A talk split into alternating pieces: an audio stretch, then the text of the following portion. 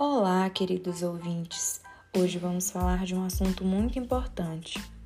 Sabemos que o DNA representa o genoma de todas as espécies biológicas e que a associação dessa molécula a proteínas formam os cromossomos.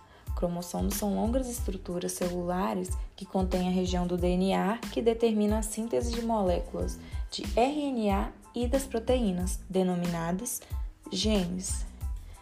São os genes que determinam as características hereditárias dos indivíduos e regulam, através da interação dos produtos do gene com o ambiente, a morfologia e fisiologia. E é por isso que hoje vamos falar desse assunto tão importante que é a descoberta da estrutura do DNA e os novos rumos que esse evento deu à ciência.